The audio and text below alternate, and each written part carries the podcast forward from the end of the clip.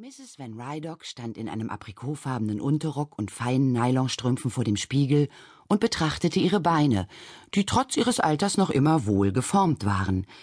Ihr graues Haar schimmerte leicht bläulich und war perfekt frisiert. Ruth Van Rydock schaute zu ihrer Freundin. Was glaubst du, Jane, ob uns die Leute wohl für gleich alt halten? Miss Marple antwortete bedacht. Nicht einen Moment, ganz gewiss.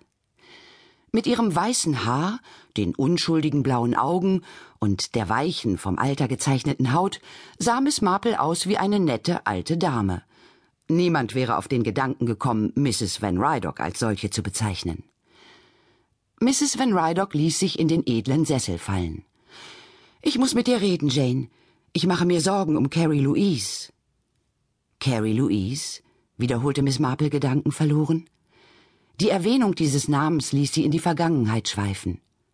Florenz. Sie als blasses Mädchen aus England und die beiden Martin-Schwestern aus Amerika. Ruth, groß, zielstrebig und weltgewandt. Carrie Louise dagegen klein, zierlich und nachdenklich. Ruth war in der Welt zu Hause, mal eben von London über Paris an die Riviera und wieder zurück. Seither hatte es viele Treffen wie dieses hier im Claridge's oder im Savoy gegeben.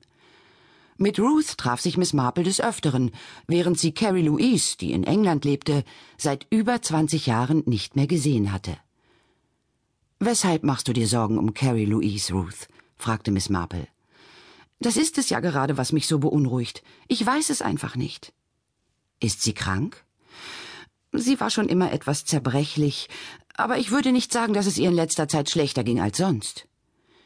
Mrs. Van Rydock wählte ihre Worte sorgfältig.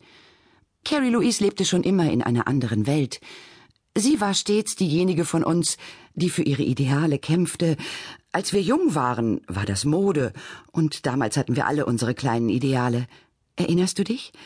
Du wolltest Leprakranke pflegen und ich Nonne werden.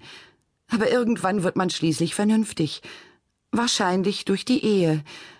Ich habe durch die Ehe ja ziemlich profitiert. Miss Marple hielt diese Äußerung für eine Untertreibung. Ruth war dreimal verheiratet gewesen und jedes Mal mit außerordentlich wohlhabenden Männern.